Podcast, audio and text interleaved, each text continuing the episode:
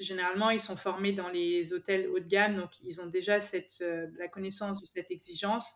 Et après, nous, en fait, notre but, c'est d'adapter les d'adapter leur euh, habitude dans les hôtels à l'intérieur des, des, appartements et des maisons, parce que c'est différent.